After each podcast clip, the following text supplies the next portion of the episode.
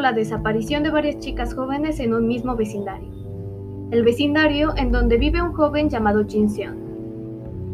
Este chico sufre de bullying en su escuela por ser el más débil de la pirámide de poder que se ha creado. Esto se debe a que, aparte de ser el típico chico callado y antisocial, le implementaron de pequeño un ojo de vidrio, válvulas artificiales en el corazón, clavos y placas de metal en muchas de sus articulaciones por un accidente que casi le cuesta la vida. Gracias a que uno de los chicos le hacía bullying, termina en el hospital siendo salvado por Kyun Jong, la nueva estudiante transferida. Jin quiere agradecerle y platicar con ella, pero termina tratándola mal y la corre de la habitación del hospital, pues el padre de Jin está en camino. Pero, ¿por qué razón hace esto Jin? Si su padre es el CEO de la compañía G, una compañía muy importante y famosa en Corea del Sur. Es amable y servicial ante todo el mundo. ¿Por qué su hijo lo odia tanto? al punto de matar a una joven imaginando que es su padre?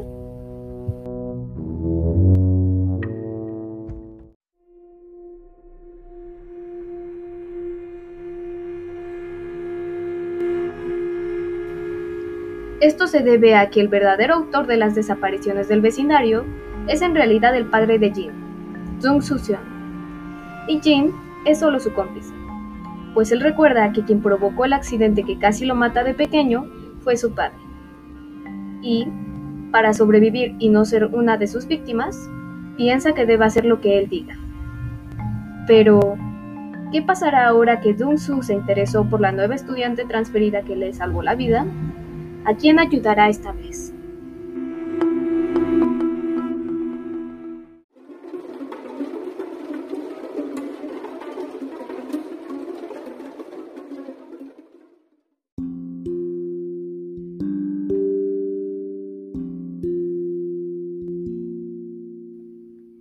Bastardo es un webtoon original coreano de suspenso creado por Carney Kim y Jung Shang-won. Este nos relata la vida de un joven llamado Jin Seon, hijo de un CEO famoso que en realidad es un asesino serial, mostrándonos la relación entre ambos y cómo las cosas comienzan a complicarse con la llegada del nuevo objetivo de su padre, Hyun Jun.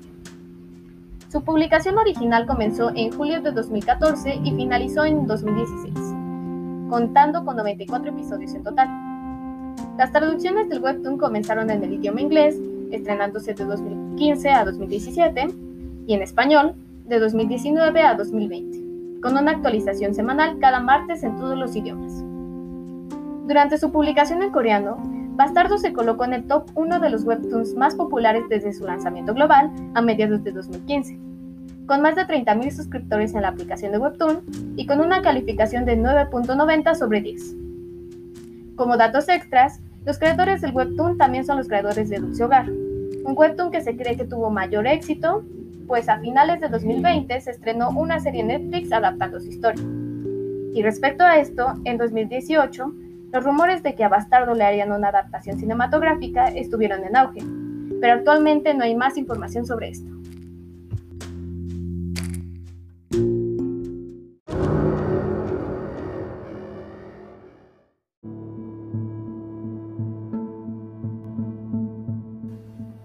Hablemos un poco más sobre este webtoon, principalmente sobre la trama. Y honestamente yo quería hablar sobre otros webtoons de la plataforma, al menos del género de suspenso está Dulce Hogar y Killstagram, pero al menos tengo una justificación de estos dos webtoons por las cuales no pude hablar de ellos. Y en Dulce Hogar, al menos Pude hablar bien de este webtoon, la verdad no hubiera tenido problemas, pero tiene una precuela en emisión llamada El chico escopeta, que te explica más o menos cómo empieza toda la historia en Dulce Hogar. Así que la verdad sentí que la información iba a estar un poco incompleta y no, no iba a poder explicarlo bien. Y en el caso de Killstagram, la trama es un poco confusa, y a mí se me hace muy complicado explicar las cosas cuando son confusas.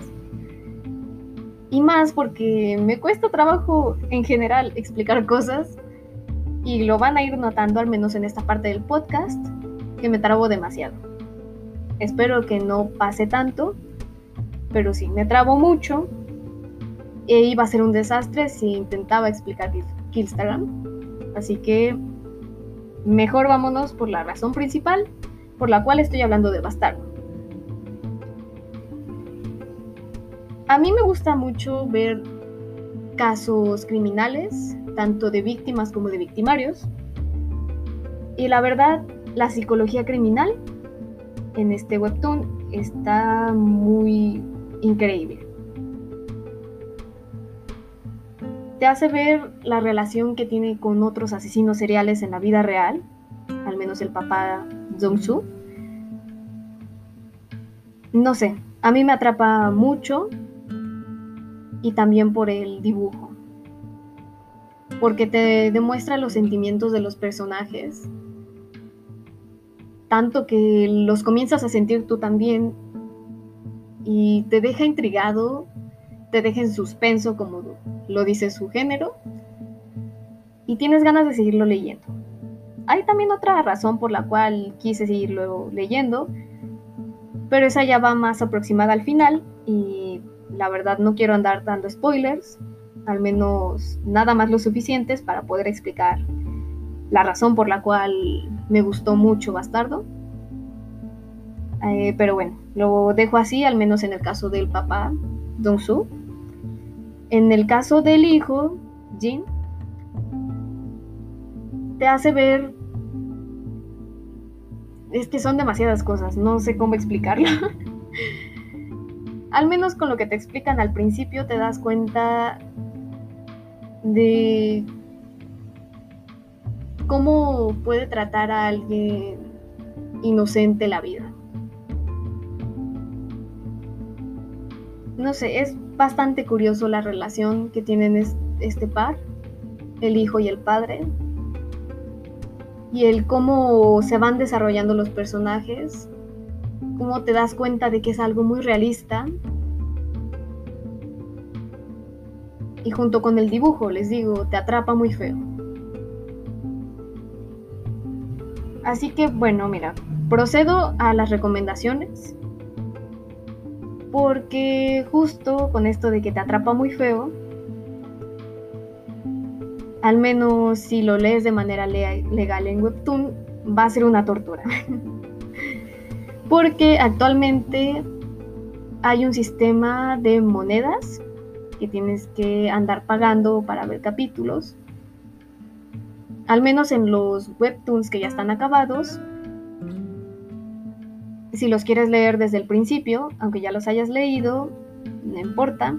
Te deja ver nada más 10 capítulos de manera gratuita, sin ninguna restricción a partir del capítulo 11 ya empiezan estas restricciones que son el pase diario, creo que se llama. Y bueno, eh, gracias a esto, nada más puedes ver un capítulo a diario. Estos capítulos salen a las 6 de la tarde, al menos en horario de México. Y si quieres seguirlos leyendo así de corrido, tienes que pagar. Al menos la oferta que estoy viendo ahorita es comprar 20 monedas. O bueno, no, no, tienes que comprar exactamente las 20 monedas, no te lo venden así. Para comprar un capítulo, tienes que utilizar 20 monedas. O hay otra oferta que es del 30% de descuento, que son 25 capítulos por 350 monedas que originalmente te saldrían en 500. Para comprar estas monedas te dan 100 monedas por un dólar o 500 monedas por 5 dólares. O también hay una opción de un código promocional que no he checado eso. Tampoco he comprado monedas. Yo nada más obtuve al menos 35 de manera gratuita por promociones que luego saca Webtoon. No sé si ustedes han conseguido esto, si es que han entrado a Webtoon. Pero sí son bastante complicadas encontrar monedas gratis. Así que lo más recomendado es que se lean desde el primer capítulo.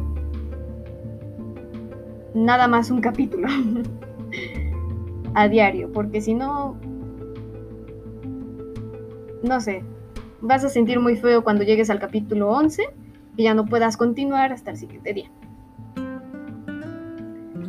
Eso está muy feo, al menos en el lado legal, para ver el webtoon. Hay otras maneras de leerlo, pero yo no voy a sugerir eso, ya que la piratería está muy mal. Aunque yo haya leído, me considero culpable en ese caso, de que haya leído material pirata, pero a veces la curiosidad mata al gato. Aún así, este webtoon de mi parte está 100% recomendado y espero que ustedes puedan disfrutarlo de la misma manera que yo, sea de la manera que lo quieran leer.